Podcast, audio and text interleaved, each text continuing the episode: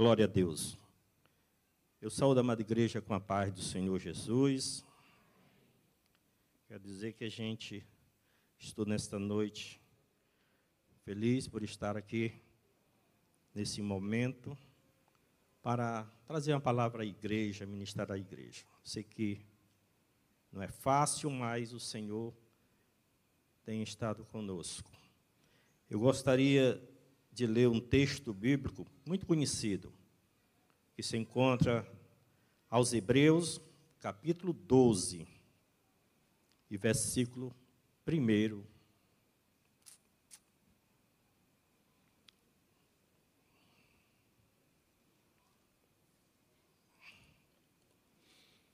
Glória a Jesus. Hebreus capítulo 12, verso 1 diz: Portanto, nós também, pois que estamos rodeados de uma tão grande nuvem de testemunho, deixemos todo o embaraço e o pecado que tão de perto nos rodeia e corramos com paciência a carreira a carreira que nos está proposta. Amém? Senhor, neste momento, Pai, eu te oro, rendendo a Ti completamente a minha vida aos Teus pés. Te peço que nesta noite, Senhor Deus, Tu fale aos nossos corações. Fala, meu Deus, através da Tua palavra, que desapareça o eu e que eu possa, nesta noite, Senhor, ser usado por Ti para transmitir a Tua palavra. Ó Deus, Estou aqui, Pai, diante de Ti, para cumprir o Teu desejo, Senhor. Ó Pai, para nesta noite ministrar a Tua palavra. Amém. Meus amados irmãos, escolhi esse texto, estava meditando ainda hoje à tarde, e esse texto ele nos mostra de que a nossa vida cristã ela é uma vida que não para, ela é dinâmica. Nós sempre temos que estar correndo no sentido da palavra de que nós não podemos parar, porque quando nós paramos, há um reflexo contrário na vida da gente. A gente se desanima, a gente perde a vontade, a gente não tem prazer, porque a gente começa a diminuir a nossa caminhada, a nossa velocidade de caminhar na presença do Senhor. O autor aqui ele diz que nós devemos correr com paciência com paciência. Tem gente que corre demais, outros de menos, mas o segredo aqui é a paciência, correr com paciência. Porque quando nós perdemos realmente a paciência, nós nos desencontramos, nós ficamos perdidos. Ele diz: corramos com paciência a carreira que nos está proposta. Eu queria meditar um pouco aqui nesta palavra, em outros textos, que estava ainda nessa tarde orando e me veio a esse título da mensagem: Levante-se e tenha ânimo. Muita gente está andando desanimado. A gente vê por aí a gente recebe é, ligações de pessoas que dizem: Eu estou aqui no meu quarto, não tenho coragem de sair. Desde 2019, eu não tenho coragem de sair de casa. E eu, lendo esse texto, Jesus, e comecei a meditar nas pessoas que realmente têm perdido o ânimo. Foi até orado aqui nesta noite de que o Senhor levante aqueles que estão desanimados, dá força aos abatidos, E eu, eu creio que nesses últimos dias, nesses últimos anos, muita gente se abateu, muita gente desanimou, muita gente perdeu a esperança, muita gente, eu falei com uma pessoa, a pessoa disse: Eu estou aqui no meu quarto, me tranco e, e fico olhando só pela janela as coisas e não tenho coragem de sair.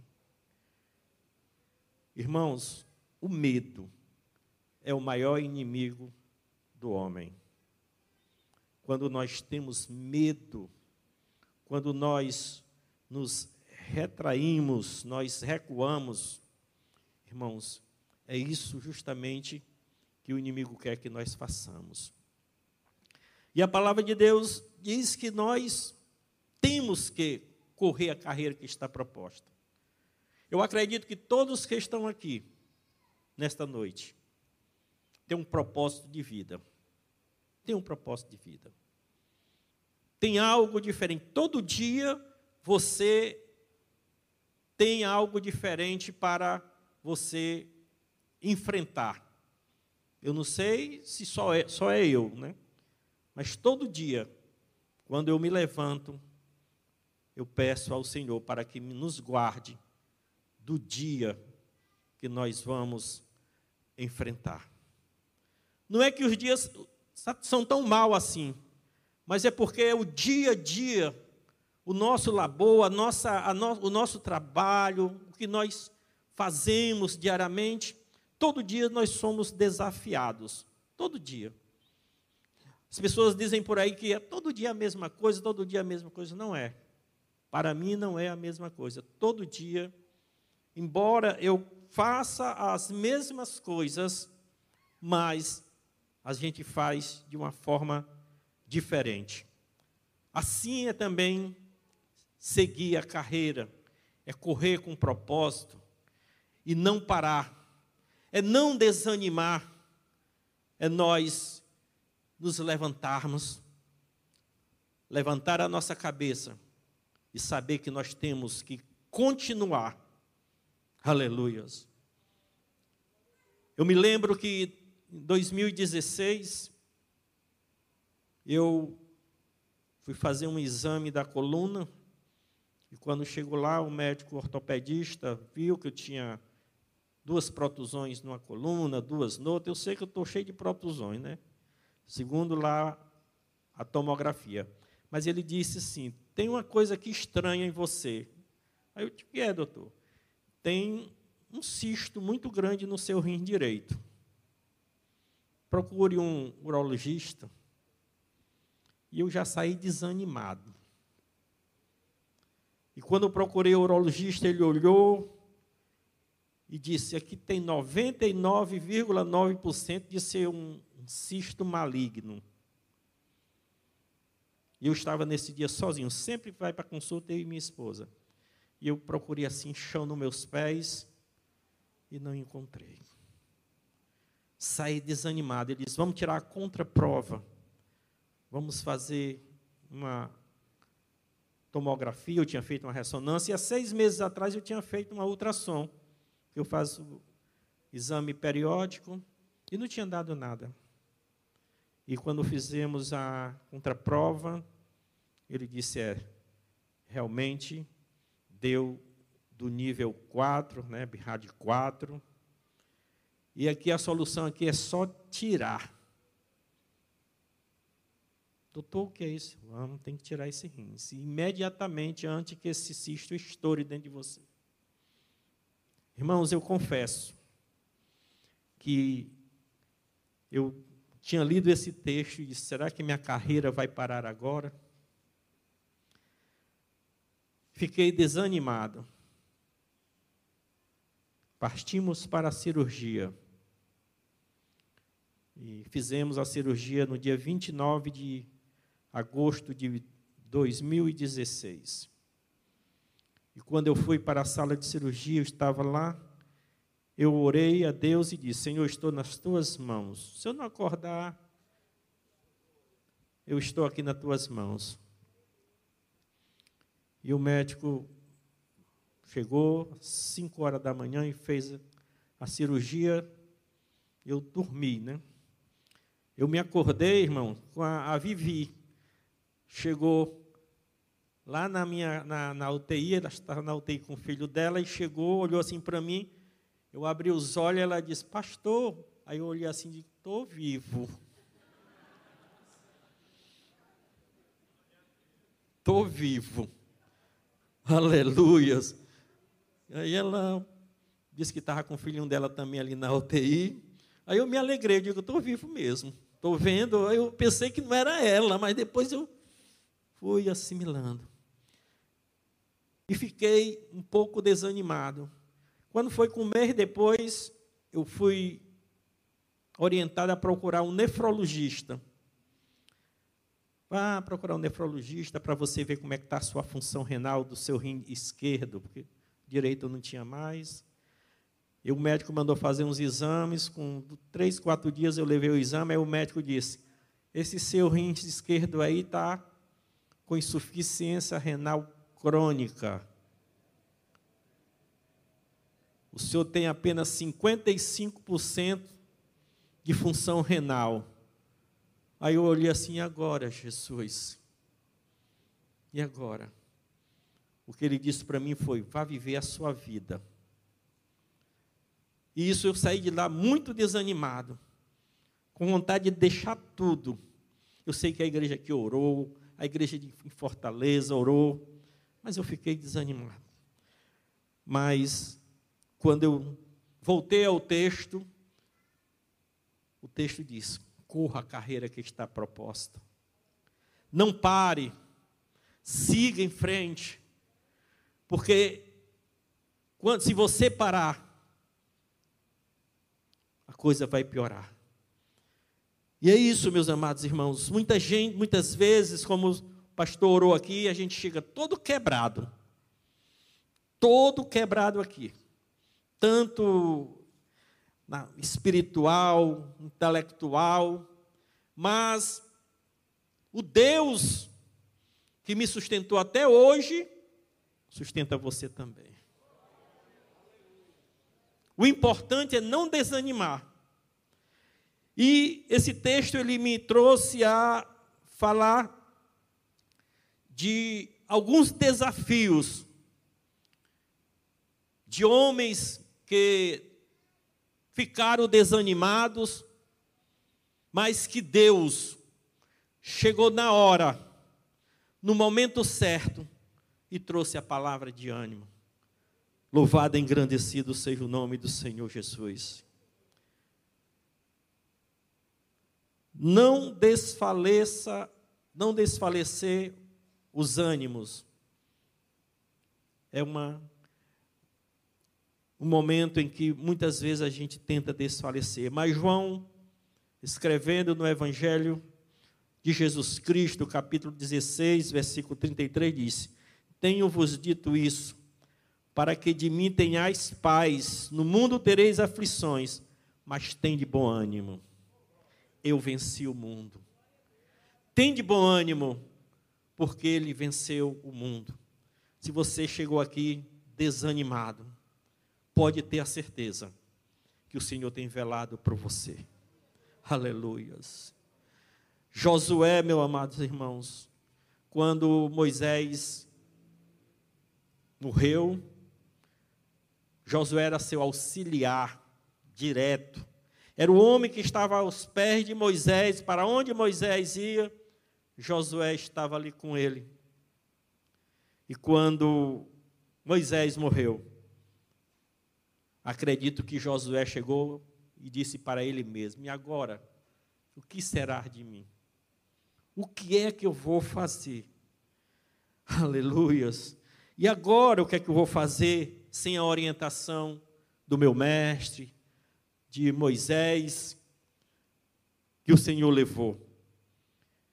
Josué estava vivendo um momento de tristeza pela morte de Moisés. Mas em Josué capítulo 1, versículo 2 e 3, Deus mandou Josué se levantar. Aleluias. Deus disse para, para Josué: Josué estava triste, estava acredito, cabisbaixo, sem direção. E Deus disse para Josué: Josué, meu servo Moisés morreu, é morto. Agora levanta-te. O segredo é levantar. O segredo é levantar. Levanta-te. Levantar, em outra tradição diz: disponha-te, entra em cena. Foi neste momento que Deus levantou o ânimo de Josué. Levanta, Josué. Aleluias. Eu vou te tornar poderoso. Aleluias. Porque agora tu vai passar esse Jordão. Meus amados irmãos, quando nós pensamos que tudo está perdido, Deus abre o Jordão para você. Tenho certeza. E depois que Deus falou para Josué, mandou ele se levantar, Josué, te levanta, levanta a tua cabeça, Josué. Aí Deus fez uma promessa a Josué. No versículo 3 diz: Todo lugar que pisar a planta do vosso pé, vou-lo tenho dado, como eu disse a Moisés. Todo, aonde você pisar, eu te darei. Aleluias. Este é o momento de nós levantarmos a nossa, as nossas cabeças e dizer: Senhor, eu estou passando aqui, Senhor Deus, por um desafio muito grande, mas eu vou me levantar. Eu não vou me abater. Aleluias. Sabe por quê, irmãos? Porque quando a, o desânimo vem, a primeira coisa que faz é a gente se abater. Eu tentei, eu quase me abati, irmão. Passei noites acordado, dizendo: Senhor, só estou com rins, e agora o outro só 55%. E pasme, quando eu fiz o primeiro exame da creatinina, deu 1,46, 1,46. E o médico fez os cálculos, e eu com a cabeça baixa, com seis meses ele mandou fazer outro exame. Eu fiz. A creatinina deu 1,02. Aleluias. Baixou.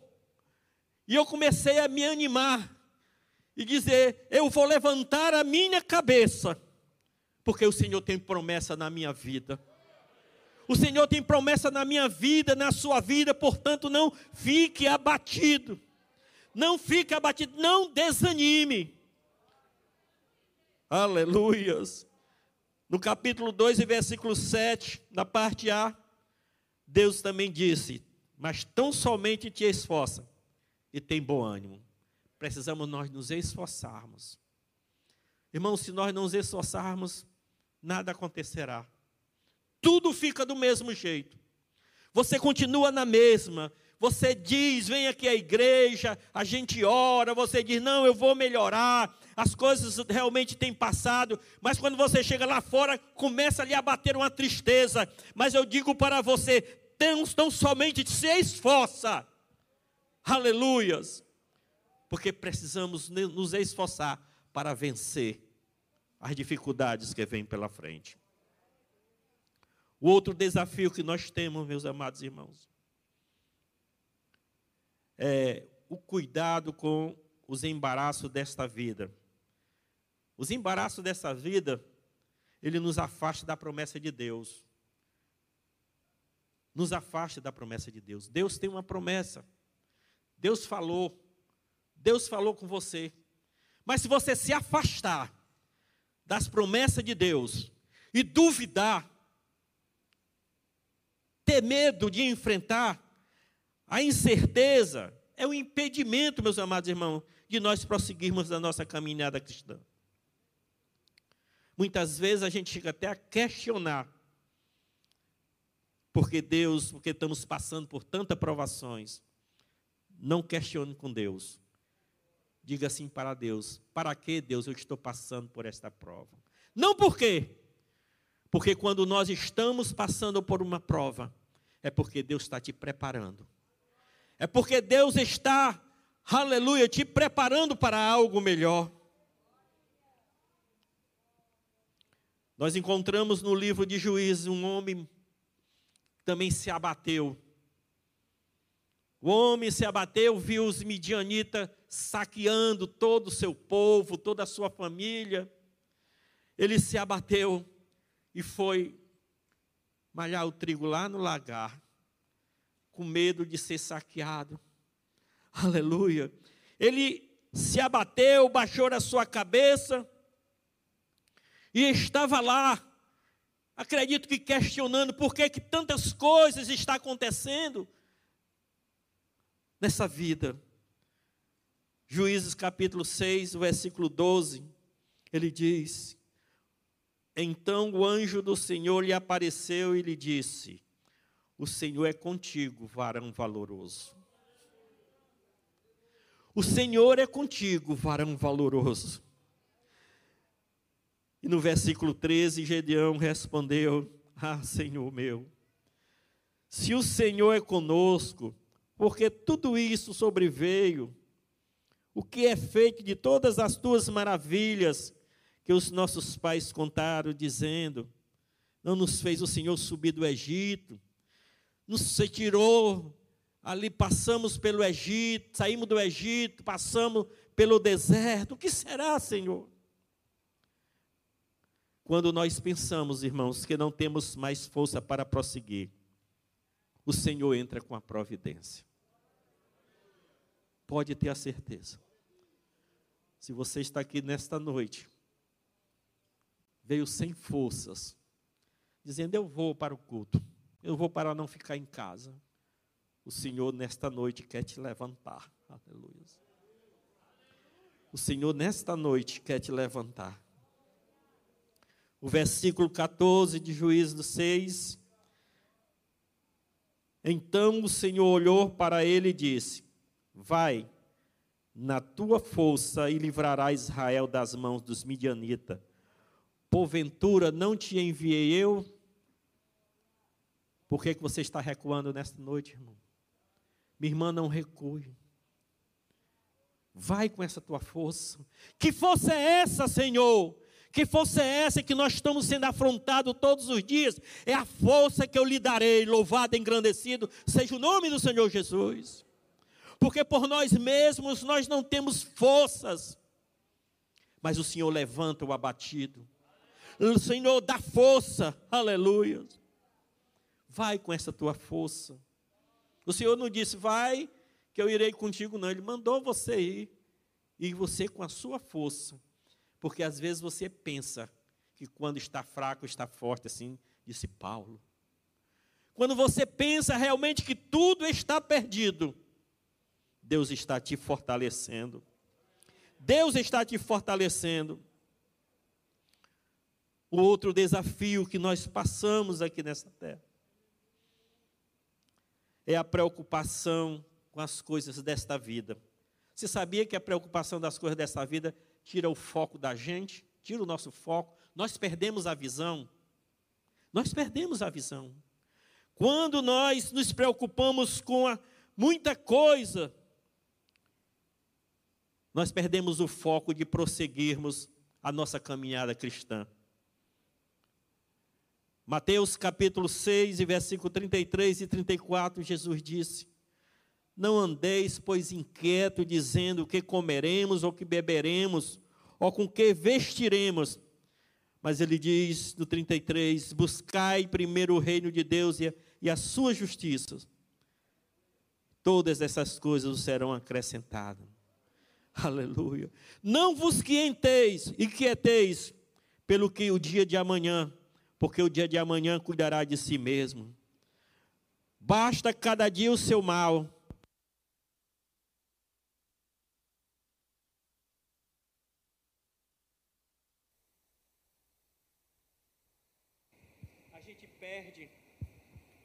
se perde na caminhada. Vocês lembram-se daqueles dois homens que saíram em caminho de Emaús? Eles perderam completamente a visão, estavam esperando que acontecesse uma coisa e não aconteceu da forma que ele aconteceu. E o que foi que aconteceu com eles quando ele estava caminhando? O Senhor foi ao lado dele e perguntou o que era que estava acontecendo. E eles contaram que nós estávamos esperando um profeta, estávamos esperando um homem, um profeta que vinha restaurar Israel. Meus amados irmãos, quando nós nos, nos preocupamos, nós perdemos a, a visão da coisa, nós perdemos o nosso foco. Quando nós nos preocupamos com as coisas desta vida, nós perdemos até a caminhada, o foco da caminhada. Louvado engrandecido seja o nome do Senhor. Eu quero dizer para você nesta noite: não perca a visão, não tire o foco do Senhor, olhe para Jesus, olhe para Ele que é o autor e consumador da nossa fé. Quando as coisas realmente vierem de enxurrada contra você, contra qualquer um de nós, devemos olhar para Jesus. Muitas vezes nós não olhamos para a cruz, Muitas vezes nós baixamos a cabeça, mas nesta noite eu digo para você, meu irmão, minha irmã, levante a cabeça, não perca o foco, olhe para a cruz. Aleluias! Olhe para a cruz. O outro desafio é perseverar. Perseverar. Tem pessoas que com qualquer coisa perde toda a perseverança. Mas nós, não de, nós devemos perseverar. Pode vir o que acontecer, pode vir o desafio que acontecer. E a palavra de Deus diz que aquele que perseverar até o fim, nós devemos perseverar até o fim. O povo Deus tirou o povo lá do Egito, uma multidão que Deus libertou do Egito. E Deus sabia que aquele povo não ia perseverar quando chegasse realmente a hora do aperto, eles iriam voltar. E Deus fez ele ir para um caminho muito mais longo, passou o mar vermelho, porque ali não tinha mais volta. Deus o levou, o conduziu pelo caminho mais longo, mais difícil. Mas eu digo para você, meu amado irmão, você pode estar no caminho difícil, mas Deus está ali conduzindo. Louvado e engrandecido seja o nome de Jesus. Deus está na condução. O problema é que nós, nós, aleluias, nós não perseveramos, nós, nós a, a, nós, a gente muitas vezes a gente perde logo a esperança. Mas fique sabendo, meu amado, que Deus pode estar te levando pelo caminho mais longo, porque Ele está contigo. Ele está conosco. Ele levou pelo caminho longo, mas o povo ainda murmurou. E vocês sabem a história da, da trajetória dos 40 anos do povo de Israel no deserto. O povo murmurou, o povo reclamava, por tudo reclamava, falava do Egito. Ah, se eu voltasse para o Egito, lá tinha, tem pepino, tem cebola, tem comida gostosa, e não, e não via a comida que ele estava lá para frente para receber, porque ele não se ligava, perderam o foco perderam o foco, perderam a esperança, não perseveraram. Chegou ao ponto, irmão, de Deus mandar Moisés fazer um recenseamento, contar, conta aí os homens de 20 anos para cima. E foi feito o recenseamento. Porque o povo murmurou. E Deus disse: desses que saíram do Egito, nenhum vão entrar na terra prometida. Por isso, meu amado irmão, muitas vezes quando nós reclamamos demais, reclamamos por pouca coisa, enquanto Deus está nos sustentando, nós reclamamos demais, nós perdemos o foco, nós perdemos a esperança, nós saímos da presença de Deus. Deus disse: só vai entrar os que nasceram na caminhada. Foi duro, irmão. Foi duro até para Moisés. Ele chamou Moisés: Moisés, vem aqui. Eu vou só te mostrar a terra, mas tu também não vai entrar. Para você ver, irmãos, Moisés, imagine nós que com pouca coisa nós estamos reclamando, com pouca coisa nós estamos murmurando. E muitas vezes a gente pergunta, Senhor, por que, que não está dando certo, Senhor? É porque o seu coração está cheio de murmuração, o seu coração está cheio de dúvida. E o Senhor quer trabalhar na nossa vida. Por isso que ele conduziu aquele povo 40 anos no deserto.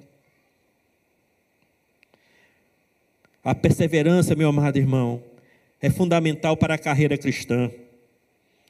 Se nós estamos sendo perseguidos, não temas, persevere. Está se sentindo injustiçado? Não temas, persevere não está dando nada certo, não pare. Levante a cabeça. Senhor, tudo que eu estou fazendo, Senhor está dando o contrário. É porque Deus está trabalhando na tua vida, irmão. Deus está trabalhando na tua vida. Está dando o contrário, porque do jeito que, que você quer, do jeito que você está querendo, não vai dar certo. Por isso que está dando ao contrário, porque Deus está trabalhando na sua vida. Deus trabalha na nossa vida silenciosamente. Aleluias. Deus quer que nós sejamos aquela semente que caiu em boa terra. Aleluias. Essa semente que produziu, aleluia, caiu em boa terra. Deus quer conservar a sua vida. Deus quer dar do melhor para você. Eu não vou longe, não. Muitas vezes eu, eu faço um projeto e dá tudo o contrário. Tudo o contrário. Tudo que eu planejei. Irmãos, eu faltava três anos para me pedir o desligamento da empresa eu fiz todo o projeto de vida. Fiz o projeto, o que é que eu vou fazer, depois que sair daqui. Aí, pronto, está tudo ok. Quando faltava um ano para me pedir a minha aposentadoria, eu perdi o rins. Protusão na coluna. Jesus, e agora? Era um projeto meu. E um dia, nós estávamos num culto de ensino, e o nosso pastor pregando, ele falando que as pessoas se justificavam, né? Não, eu não posso servir agora porque eu não estou estudando, não posso servir agora porque casei agora. Aí ele pegou falou, eu não. Aí quando a pessoa está trabalhando, eu não vou, eu não posso estar servindo agora porque eu estou trabalhando muito. Aí quando a pessoa também se aí quando a pessoa se aposenta, aí diz, não, não vou poder fazer nada agora não, porque agora eu vou desfrutar da minha aposentadoria. E aquilo ali foi meio que foi uma seta no meu coração. E assim mesmo eu ainda teimei. Foi teimoso. Peguei e disse, confesso. Eu disse, Marta, eu vou me aposentar e vou tirar um tempo de folga, eu não vou assumir mais nesse momento nada na igreja. E ela olhou assim para mim, aí eu disse: Vamos embora lá para a Praia do Preá. Fui. Demais, foi. Quando cheguei lá, meu irmão, bom, né? o pastor esteve lá conosco, muito bom, mas eu não tinha paz, irmãos. A minha esposa não tinha paz. Muito acolhido pelos filhos, dois casais, um casal de filho morando lá, três netas, minha neta mais velha. Mas a coisa me incomodava. Eu me lembro que eu estava na diretoria me despedindo, dizendo, pastor, eu vou, mas eu não vou eu não vou pedir minha carta de mudança, porque eu vou ficar me congregando aqui na cidade. Aí o Neips olhou assim para mim e disse: O senhor vai, mas o senhor volta. É o projeto do homem. É o projeto do homem. Projeto do homem, meus amados irmãos, a gente tem que colocar nas mãos do Senhor. Isso eu estou confessando publicamente. Porque quando a gente traça as nossas linhas, Deus desfaz todas as linhas e traça por você. Aleluia. Ele traça por você, o projeto é dele, a execução é dele, é entregue nas mãos dele. Aleluias. E a gente pensa que, não, vai dar tudo certo. Eu estou aqui, humildemente, servindo ao Senhor. E o interessante, irmãos, que eu, quando a minha esposa disse, meu filho, vamos voltar para Fortaleza. Eu disse, Marta, eu vou voltar, mas eu quero servir o restante da minha vida para o Senhor, porque eu quero recompensar o que eu falei, a besteira, a besteira que eu falei, dizendo que não queria fazer nada. É, irmãos, eu nunca tinha dado esse testemunho aqui. Sabe por quê, irmãos? Porque a gente faz os nossos projetos, mas o projeto é de Deus. O projeto é de Deus. Tá, não está dando certo aí, não? Tá não? É porque Deus tem outra coisa melhor para você. Não está não? Pode ter a certeza. Aleluias. O outro desafio, irmão, é olhar firmemente para Jesus.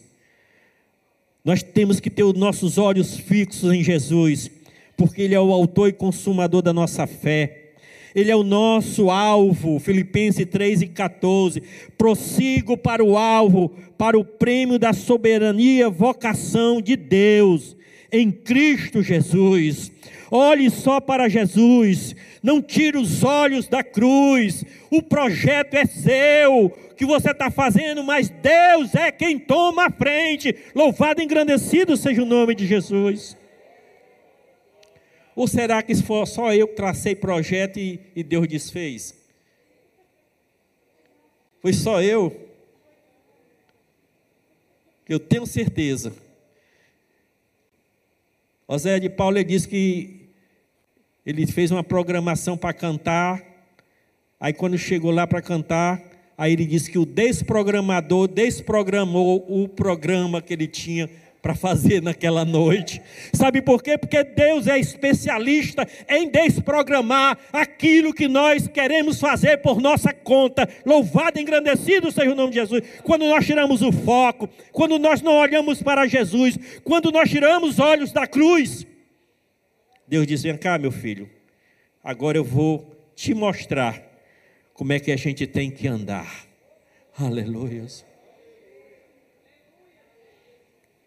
Pastor esteve na minha casa em setembro do ano passado. E eu disse, pastor, eu vou voltar para a cidade. Mas eu vou voltar querendo começar do zero, pastor. Eu quero começar do zero, porque eu não tinha dito nem isso para ele mas eu quero começar assim, iniciar a minha carreira. Sabe por quê, irmãos? Porque Deus tem os seus caminhos. O meu caminho não é o caminho de Deus. O meu caminho é meu caminho quando eu entrego a Deus o caminho. Aleluias. Quando eu entrego a Ele, mostro para Ele. Aleluias. A outra coisa é não perder a fé. Outro desafio é não perder a fé. Por qualquer coisa nós estamos perdendo a fé, irmãos. Estamos, esses dois últimos anos, que mexeu com a cabeça de muita gente em todo o mundo. Muita gente perdeu a fé, até recuaram. Recuaram. Porque diz que as coisas não estavam dando certo. Essa pandemia, tudo hoje é pandemia. A culpa de tudo hoje é pandemia. Tudo às vezes nós somos culpados por não termos executado a obra do Senhor. E a Bíblia diz lá em Hebreus 11, versículo 1: Ora, a fé é o firme fundamento das coisas que se esperam e a prova das coisas que não se vê. O versículo 6 ele diz: Sem fé é impossível agradar a Deus. Irmãos, se você não tem fé, é impossível você agradar a Deus. Temos que agradar a Deus tendo fé. Quando nós temos fé, quando nós colocamos a fé em prática, nós agradamos a Deus. Eu quero dizer para a igreja que a vida cristã, ela não é uma competição, não é uma corrida que você tem que correr para chegar primeiro. A vida cristã, ela não tem prêmio para primeiro, segundo e terceiro lugar, quarto lugar. A corrida cristã, todos receberão um prêmio. Paulo diz, escrevendo a Timóteo, que ele estava ali, combateu o bom combate, acabou a carreira, mas não guardou a fé, agora estava esperando a coroa. E todos nós seremos coroados, se nós não recuarmos, se nós não ficarmos para trás, não chegarmos. O segredo da carreira cristã é nós chegarmos. Aleluia! Você pode chegar em último lugar, pode ser o último, mas você vai receber a sua coroa. Louvado e engrandecido seja o nome de Jesus. A coroa dos corredores, do competidor, ela é uma coroa corruptível, mas a coroa que está nos esperando é uma coroa incorruptível. Louvado e engrandecido seja o nome de Jesus. Paulo, escrevendo a Timóteo no capítulo 2, versículo 5, ele diz: Se alguém também não milita, não é coroado, se não militar legitimamente, se não lutar legitimamente. Então deve lutar, deve militar legitimamente, meus amados irmãos. Não desista da carreira cristã. Vamos chegar na reta final podemos estar até cansado, mas caminhe, chegue cansado, vá só cambaleando, mas chegue na reta final, não pare, levante a cabeça nesta noite, vá de encontro a Jesus, vá em frente, louvado e engrandecido seja o nome de Jesus. Não pare, irmão, não pare, o segredo é não parar. Não vai esperar, não vai pensar que é, tem primeiro, segundo, terceiro lugar, não. O lugar que você chegar, Jesus disse: Eu vou para o Pai e vou preparar-vos o lugar. Então, se você continuar sua carreira cristã, tem o seu lugar. Tem o seu lugar. Que Deus em Cristo vos abençoe, irmãos. Que possamos continuar firme na carreira cristã. Amém.